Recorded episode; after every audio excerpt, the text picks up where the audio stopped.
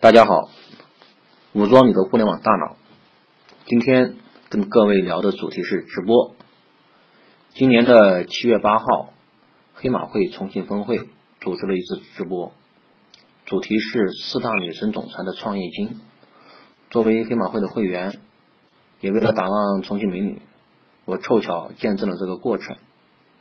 结果呢，这次直播的观看人数高达二十三万，创造了重庆的直播记录。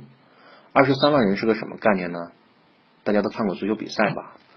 对现场人山人海的情况应该有所印象。迄今为止，任何一场足球比赛的观众，现场观众哈都没有超过十万人的。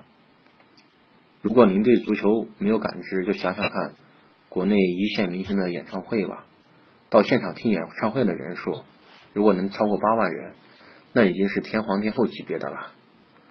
再次重复一下，这次直播。观看人数二十三万，这个数据说明了什么问题呢？如果你是一家企业，想赞助个活动、打个广告、提升一下自己的品牌知名度之类的，你把这个钱花在演唱会上，还获得的效果还不如用于一场直播。组织一次直播的成本要远远低于一场球赛、一场演唱会，而获得的眼球数量却能够超出，它的性价比是非常高的。直播火热的背后。刚好能揭示出一些互联网的原理给我们。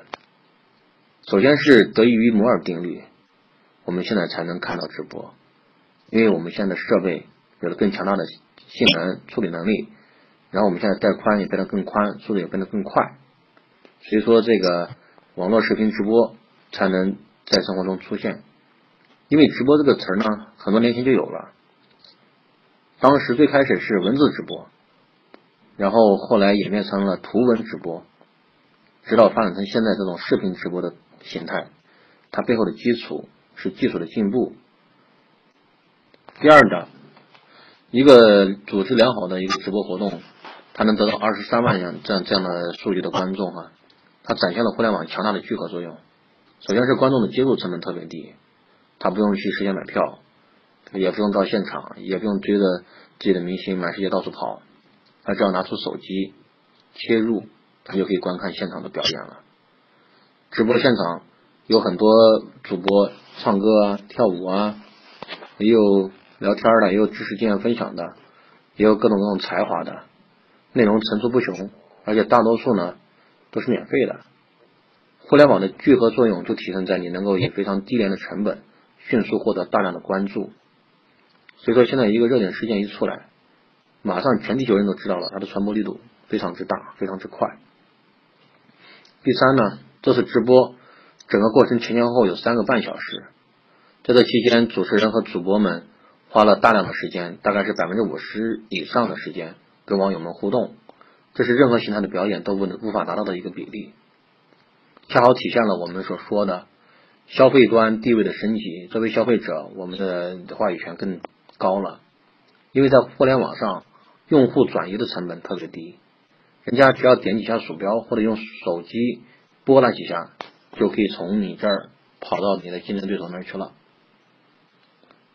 所以说，咱们的主播他们在网络上干了很多事情，你都必须跟你的用户、你的受众良好的互动，这样人家才买单买账。另外一方面呢，咱们主播的收入要靠这群观众他们的打赏、他们的送礼。来提升，所以说只有跟观众产生良好的互动，才能够拉升他们的打赏额。说到这里呢，我自己都想去玩一下主播了，玩下直播了。大家如果有感兴趣的，可以一起来玩哦。听说现在网红主播做的好的可以月入几十万。好了，今天咱们聊直播就聊到这里，谢谢大家的收听。如果你觉得有用、喜欢，就关注并转发吧，谢谢各位。